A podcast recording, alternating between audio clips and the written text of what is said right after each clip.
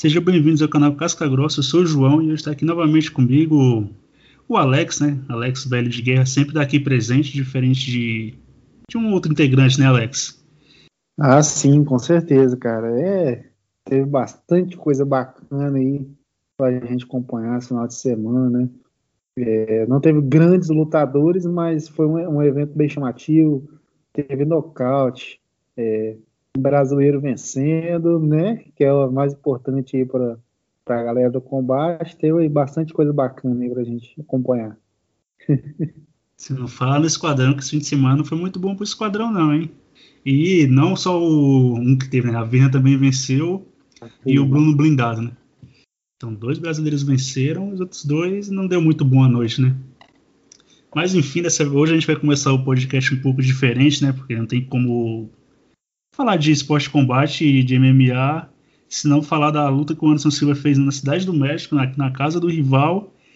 E, por incrível que pareça, o Anderson Silva, depois dos 40 anos, mesmo sendo demitido depois do demitido do UFC com nocaute por Aya Hall, foi lá e bateu um ex-campeão mundial de boxe e um cara que fez uma luta, a última luta dele foi ano passado, e tem 35 anos, o Júlio César Chaves Júnior, que digamos que o pai dele que é a grande estrela, mas o cara tá na ativa ainda e eu meio que torci o nariz, fiquei com o pé atrás, que eu não gosto de ver cara veterano, nem, nem nesse caso nem seria servir de escada, né? Eu achei que o cara quando seria tirado para nada, mas o que a gente viu foi bem o contrário, né? Viu o Anderson vencendo a luta.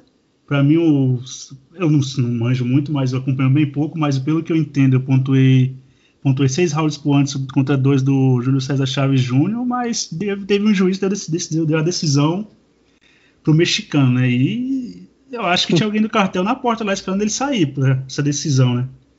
E você, Alex, também achou que o Anderson seria tirado para nada? Se surpreendeu com o resultado? Cara, que, que lutador, né? O Anderson aí é... é. Me surpreendi com o resultado, né? A gente esperava aí que o, que o Júlio César já um ex-campeão mundial, é jovem ainda, tá com 35 anos, já viesse fazer pelo menos uma luta mais parelha, né? É, fica a impressão que ele não estava levando essa luta tão a sério, é, acabou não batendo o peso, né? É, passou o limite do peso ali. E mas o Anderson Silva não tem nada a ver com isso, né? Foi lá, fez o papel dele. Eu achei o Anderson num shape muito bom, né? Ele que é um cara que, sempre tentou se cuidar bem, estava com, com gás em dia, estava com volume de golpes, estava pressionando, né? Que é uma coisa que o Anderson às vezes estava devendo nas suas últimas lutas. É, dosou até na. Achei até que ele ia brin brincar ainda mais, sendo que que o pessoal não estava colocando muita fé nele. Eu achei que ele ia brincar um pouquinho mais, aproveitar, só que ele estava muito focado, achei muito legal.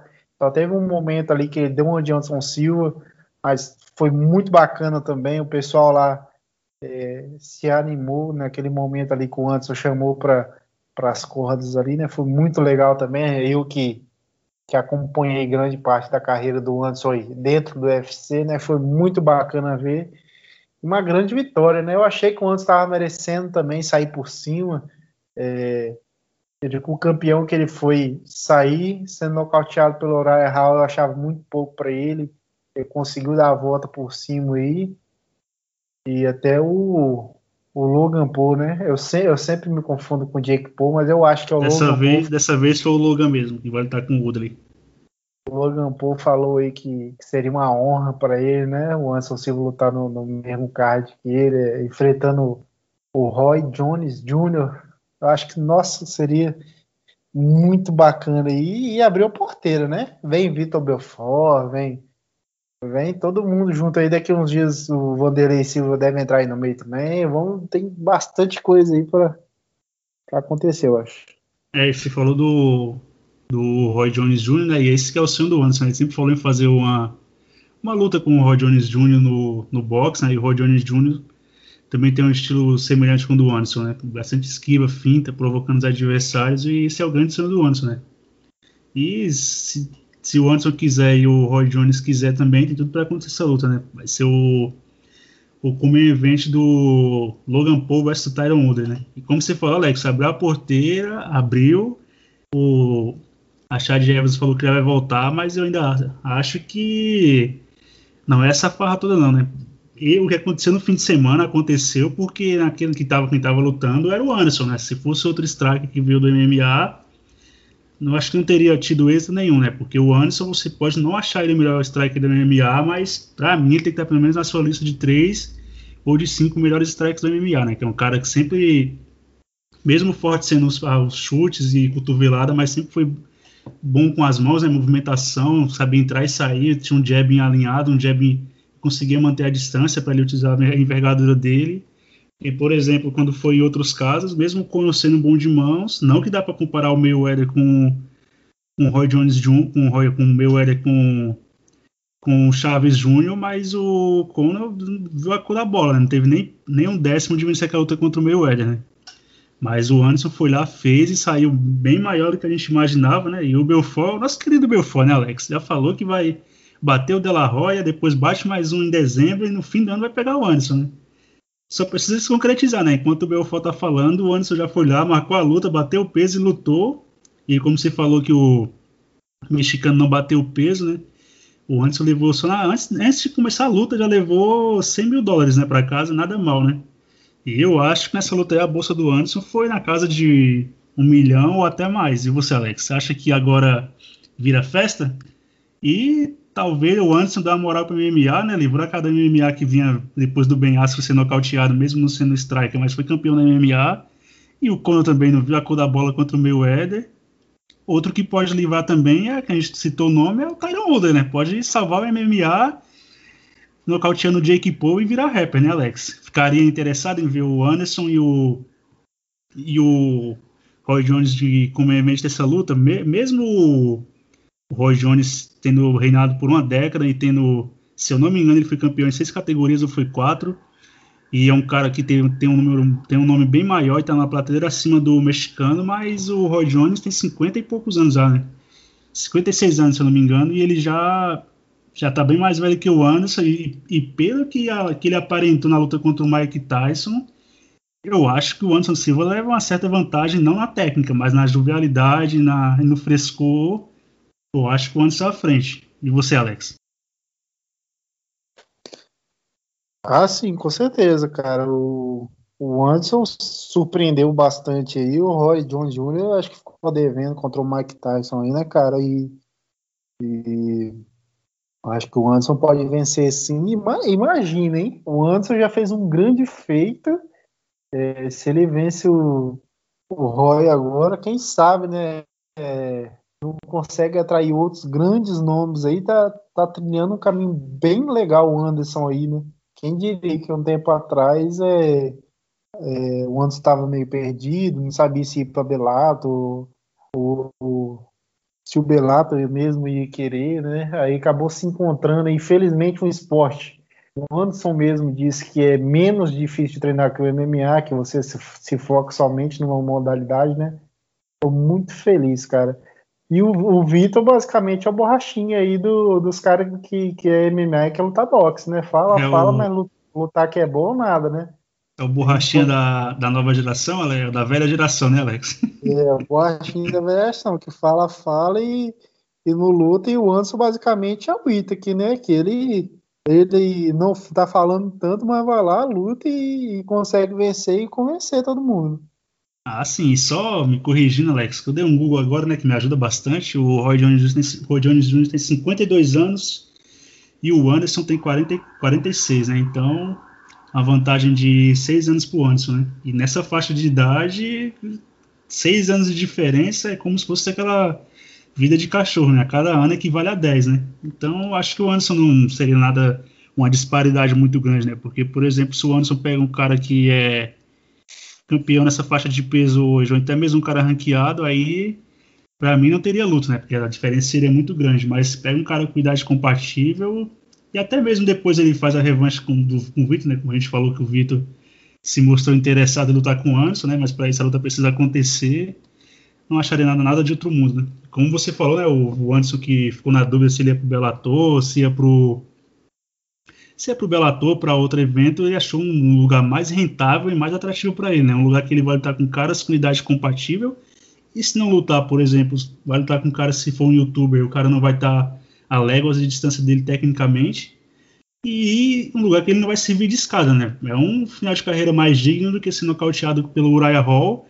E o UFC não dá a devida aposentadoria pro cara, né? Porque aquele final de carreira sendo nocauteado pelo Uriah Hall é um final melancólico, né, Alex? E Pra quem acompanhou o Anderson no, Anderson no auge, e que nem você falou que lembrou um pouco no terceiro round, mas só foi aquilo lá e depois ficou mais pragmático, usando a distância, usando a guarda. Não seria nada, nada, não seria nada bom de lembrar como aquele final de carreira do Anderson nocauteado pelo Ryan Hall, né? É, é, momento galhofa agora. Pode ir. Um não vem, o outro tem que fazer, é, né, Alex? momento galhofa. Quero... O Lucas não vem, você tem que tomar frente. Né? Eu, não, eu não, vou, não vou resistir. Cara, ninguém quer lutar com o Felipe Neto, não, cara. Entendedores, entendedores entenderão. Eu não, não vou se alongar no assunto, mas a questão é alguém querer lutar com ele, Alex. A questão é ele querer, né? Porque se ele quiser, malandro, vai fazer fila na porta dele. Né? É. Ah, mas enfim, a gente passou sobre, o, sobre a luta do Anderson Silva e saindo mais coisas novas, a gente comenta também sobre os próximos capítulos, né?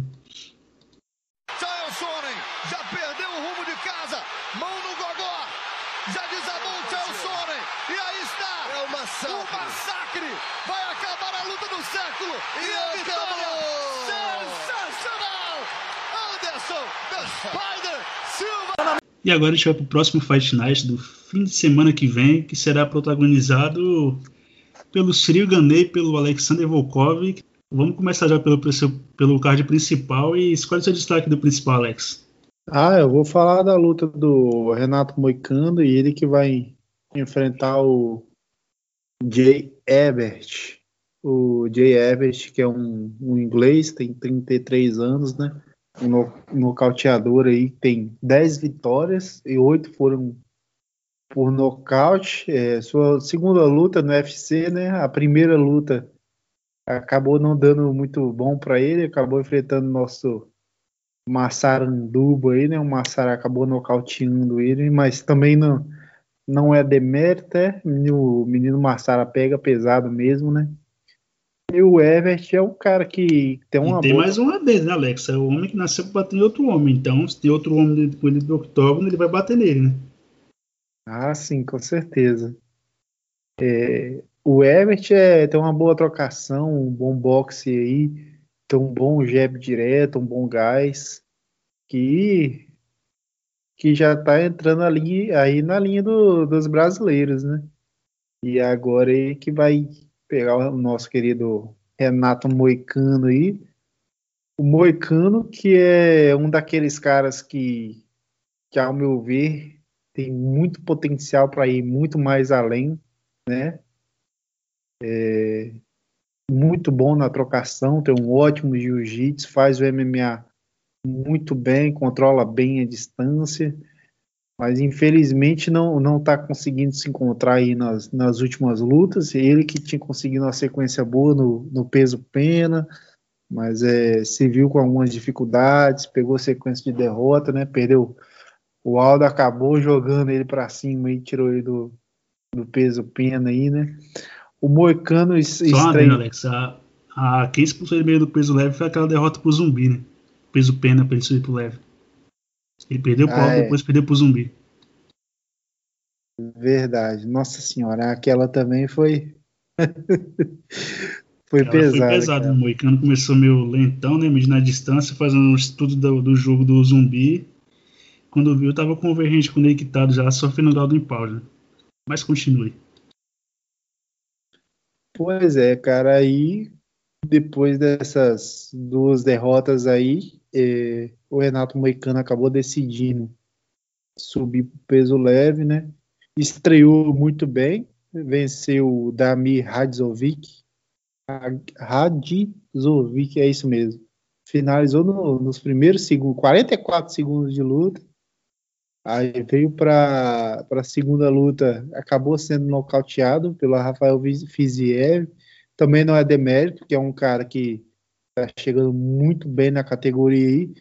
E o Renato achei que deu um, um vacilo de estratégia ali, podia ter tentado quedar mais, grudar mais, que o Fiziev é um cara fenomenal na trocação, bate pesado, chuta pesado, é completa aí na trocação. E basicamente é para mim o que o Moicano deveria fazer nessa luta aí, o MMA, cara. É, eu vejo ele melhor em todos os setores, mas você ir pelo caminho de menor resistência talvez seja o mais interessante aí. É, ele que é um, tem um ótimo chão aí, buscando uma queda, uma finalização. Quem sabe não consegue uma, uma vitória igual quando ele estreou no peso leve, né? O, o Moicano é o cara que, que tem potencial para ir um pouco mais além, ao meu ver. Ah, também concordo, Alex. O Moicano, se a gente olha para ele, acha que ele sabe que ele tem potencial, mas também fica a impressão que ele não chegou no, no ápice da carreira dele, né? Não desenvolveu totalmente o jogo e até mesmo a parte técnica e talvez física, né? Mas eu acho que nessa luta aí dá, é um casamento mais mais apetitoso para voltar a vencer, né? O, o adversário dele é um cara duro, né? O Jay Herbert, mas não é não é não é um striker do nível do Fiziev e o ponto fraco dele é o chão, onde o Renato Moicano sobra, né? Então acho que dá para o Moicano sair dessa luta e tem um certo favoritismo. Sair com a vitória dessa luta tem um certo favoritismo. E eu vou destacar a luta do nosso querido Shampoo, né? O Vissan Pro, que tá perdidaço na UFC. O que é que eu tô fazendo aqui? Subiu pro pesado, perdeu pro Big Ben Rothschild, né? Desceu, venceu o Alonso Manifield, depois perdeu pro Jamal Hill e subiu de novo e vai enfrentar o poderosíssimo Tanner Boza, né, Alex? Pelo que eu vi do Sampuro, que ele não parece ser um peso legítimo mesmo, e mesmo vindo da categoria de baixo, estava com a mesma velocidade do. A mesma velocidade do Tim Bolt, eu acho que dá pro Tanner Boza levar essa, né, Alex? E você, que é fã aficionado do peso pesado, acha que o nosso Tanner Boza leva essa ou o Shampoo volta a vencer? Nosso querido Sampuro.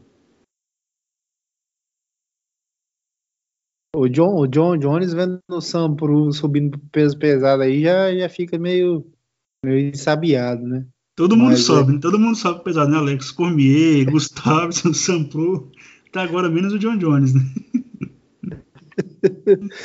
Não vai estar pelo cinturão. O Sam Pro subiu, não lutou pelo cinturão, mas subiu, né?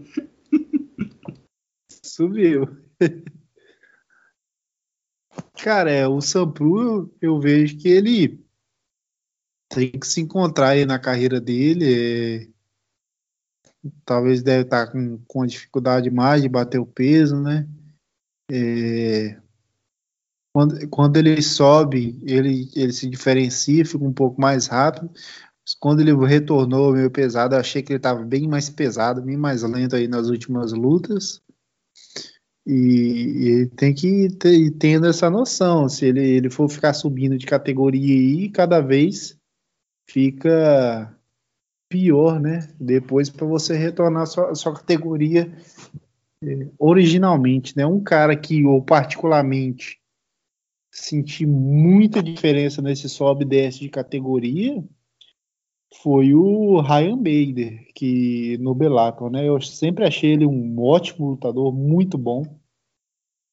Aí quando teve aquelas lutas no pesado, que ele estava bem, né? Quando ele voltou, retornou meio pesado, eu achei ele bem, bem mais lento. Eu, para mim, foi uma diferença muito grande. Aí é uma coisa que ainda mais, ainda mais no do meio pesado para o peso pesado, né? Que é uma diferença maior ainda que as outras categorias. Mas enfim, vejo o Tenebroso aí com um favoritismo para essa luta, é um cara acostumado com peso aí, né? É, vem, vem se mostrando constante nas suas lutas, não, não com resultado, mas com seu estilo de luta, com seu estilo de jogo, ele vem se mostrando constante, mais resistente aos golpes, né? Que já está mais adaptado.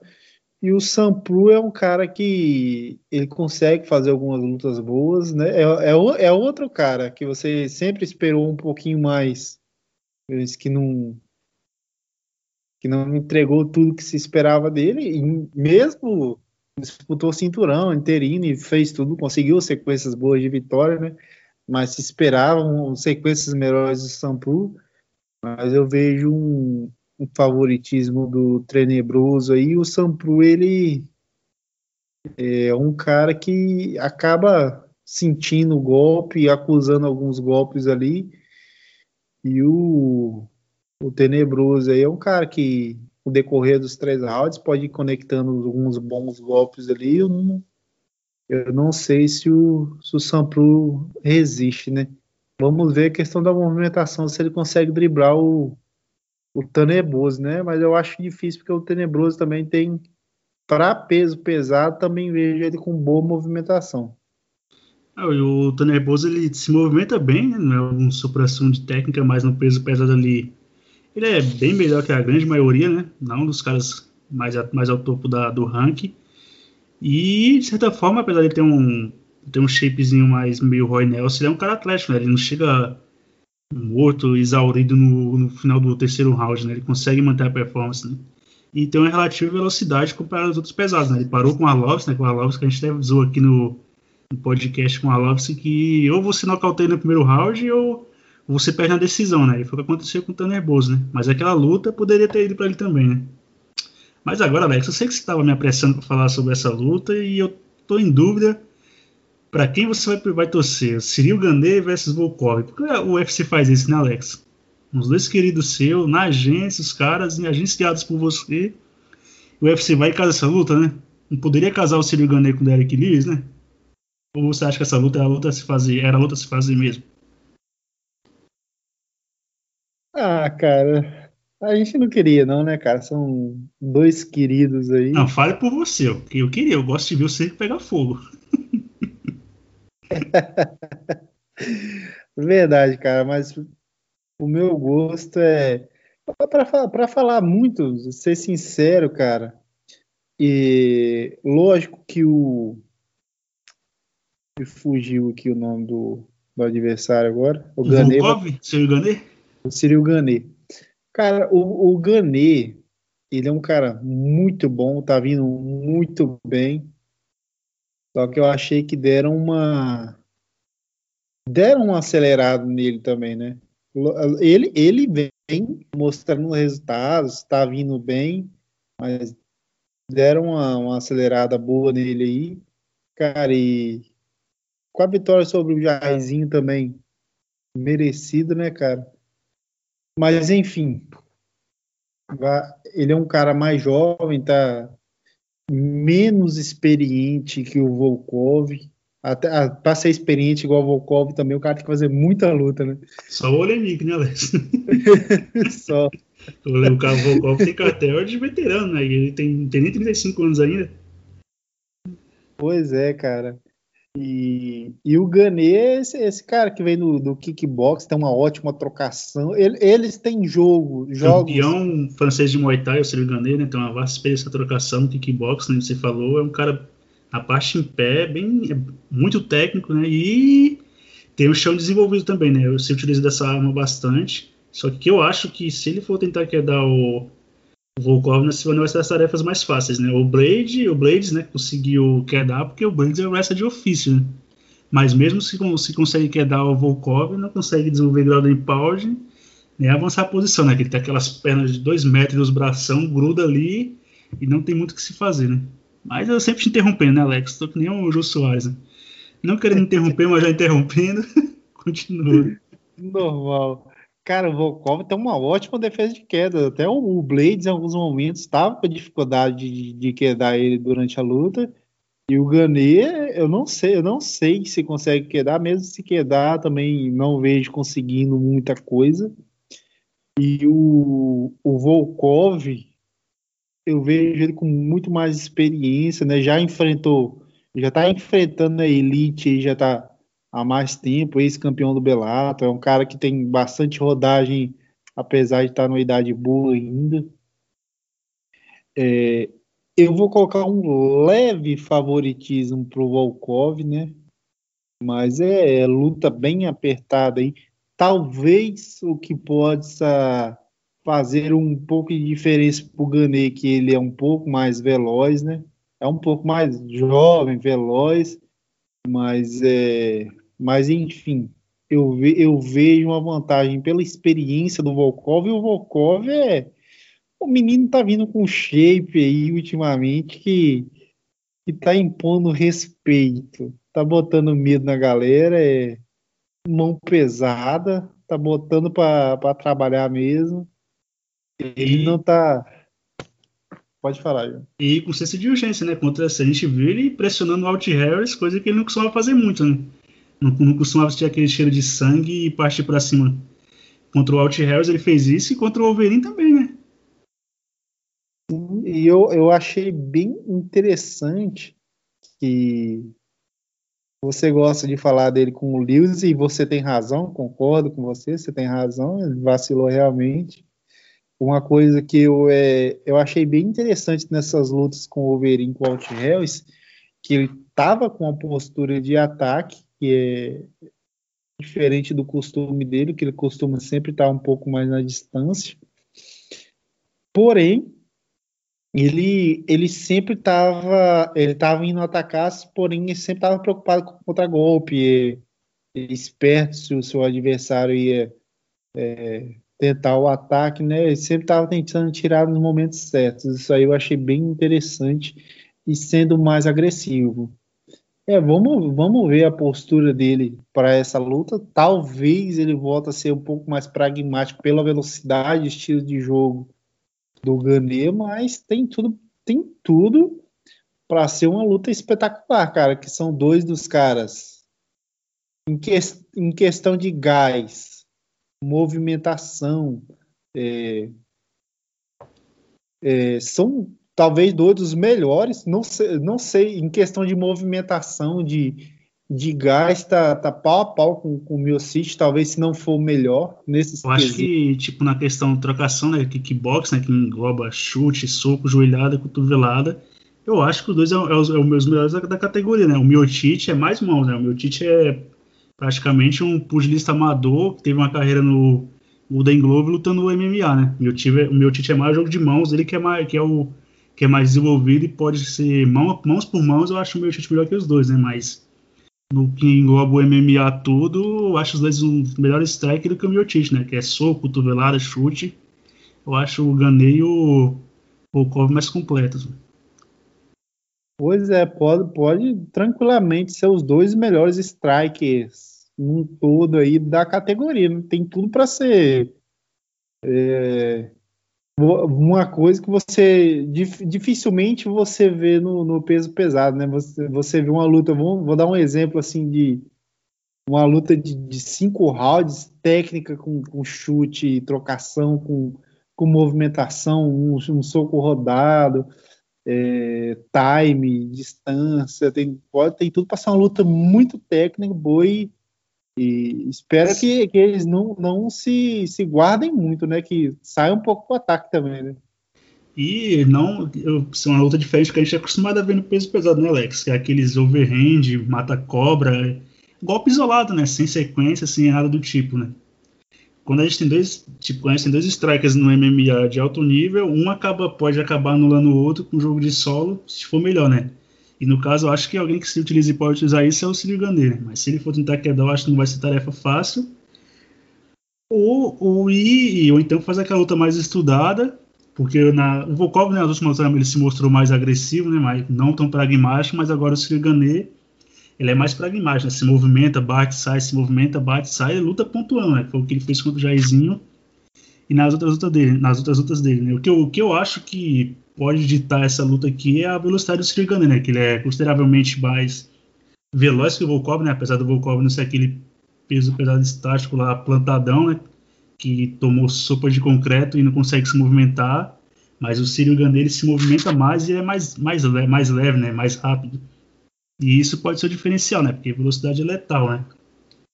Mas de longe que não tem pessoas pintando que o Volkov é já é dado como morto contra o, contra o isso para mim não é realidade, né? Porque um cara com dois metros de altura, um cara gigantesco para a categoria e com a experiência que o Volkov tem no, no Karatê, na trocação e no, no MMA mesmo, não é, não é tarefa das mais fáceis vencer, né? Você viu que o Wolverine em pé, mesmo o Wolverine já estando desgastado, já no fim de carreira, o Wolverine não estava conseguindo se encontrar fácil, fácil contra ele na trocação, porque o Volkov é chato, deve ser chato lutar com ele, né? O cara é muito grande, muito alto e longo, e é chato, né? E o Wolverine, que tava nos últimos, nas últimas estava abusando de queda, usando o jogo de solo para vencer as lutas, não conseguiu nem chegar perto de quedar o Volkov e manter ele lá no chão, controlando ele como ele fez nas outras lutas, né? Foi citado inclusive contra o Sakai, né? Então, eu creio que essa luta vai rolar majoritariamente. Se alguém for tentar a queda, vai ser o Cyril Gane, só que não será tarefa das mais fáceis, né? Como eu tinha falado antes, o Alex também pontuou, o que pode estar aqui o vencedor é a velocidade, né? Porque a velocidade é letal, né? E a velocidade do Gane pode pesar um pouco para ele, mas eu acho que de strike por strike os dois estão bem próximos ali, semelhantes. Né? Semelhantes, mesmo que sejam escolas diferentes, né? O Cyril Gane lutou lutou lutou kickbox, mas ele vem do Muay Thai, né? Campeão de Muay Thai, e o Volkov vem do Karatê. Mas eu creio que essa aqui é, que nem você falou mesmo, Alex, é aqueles casos raros na categoria dos pesos pesados, luta de dois pesados técnicos e dois pesados técnicos e caras atléticos, né, que não vão acabar o segundo, terceiro round e, e tá exaurido, bafurando já com a respiração ofegante, que não consegue manter o ritmo, né? Esses dois não, esses dois conseguem manter o ritmo até o fim. Só lembrar que o Volkov contra o Blaze teve a chance da, da vida dele, né? Que o Blaze estava bem cansado, entrou a mão e o Volkov, como eu costumo falar, o Alex falou aí, chama ele de burro, né? Um queijo de porta, tentou quedar o Blaze, né? Então, deixou passar a chance, né? Mas, é, dito, só, só dito isso, mais, ele, ele, pode ter feito isso. Pode falar, Alex. Ah, só só para eu te interromper agora dessa vez, só de o, o Volkov pode entrar é, na linha do Nate Diaz, né? Se fizer de 6 ou 7 rounds, eu aposto dele fácil. Ah, se fosse assim, acho que ele teria vencido o Blades, hein? Que o Blades, Khabib dos pesados, chegou já no bico do corvo no último round, né? Não tinha muito mais o que oferecer, né? E o Volkov teve a luta na mão e deixou escorrer entre os dedos, igual foi contra o Derek Lewis, né? Mas a gente passou ali por, de forma bem breve e resumida para não ficar um podcast mais longo, né? E a gente passou, passou ali para esse Fight Night Cyril Gane versus Alexander Volkov. Se despede da galera aí, Alex, e deixa seu recado final. Pode ser um recado pro Volkov, pro Gane, eles não vão ouvir, mas você deixou. Eu, eu vou fazer uma previsão aqui que ninguém vai nocautear ninguém, que vai ser uma luta muito parelha e. E, e bem ninguém... estudada e chata. Estudada e chata, que vai ser decidida no detalhe, cara. Sinceramente. Eu já, eu já sei qual é o seu intuito, Alex. Você quer que os fãs de nocaute passem raiva na luta principal, não é isso? É, eu não quero, eu não quero que meus rapazes se machuquem. Não quero. E se não tiver no, tem luta de peso pesado, principalmente, e não, e não tem nocaute, a galera fica meio empolvorosa, né? Principalmente quem vê por causa do nocaute, né? Pois é, cara, mas é, tem tudo para ser uma luta muito boa, técnica, o pessoal pra curtir aí, cara, e. Cara, eu, vou falar uma coisa, tá? Vou falar que que, independente de quem o menino enganou, que abra seus olhos, tá? Sinceramente. Não, não duvida, já conversei com você mesmo. Esses dois aí que estão lutando esse fim de semana, provavelmente é um Tyler Eliminator, né? Tem potencial para bater o Enganu, né? O Enganu tem aquele poder de nocaute descomunal, mas os dois têm jogo para conseguir engabelar ele na, na trocação, né? Ficar fazendo aquele jogo de bate e sai, bate e sai e conseguir vencer na, decisão. Né? Se, é se, tem dois que conseguem vencer o Enganu no médio e curto prazo, esse, esses podem ser o Volkov e o Cyril Gané. Não vai ser tarefa fácil, porque se, a, se o Pedradão conecta é só um, e não tem muita conversa, né? não tem histórico no kickbox, no karatê, nem medir distância que, que aguente, mas eles têm as chances deles. Né? E a gente vai ficando por aqui. Obrigado por quem estou até o fim. Acompanhe nas redes sociais. Os links estão na descrição do vídeo. E até a próxima, pessoal. Valeu!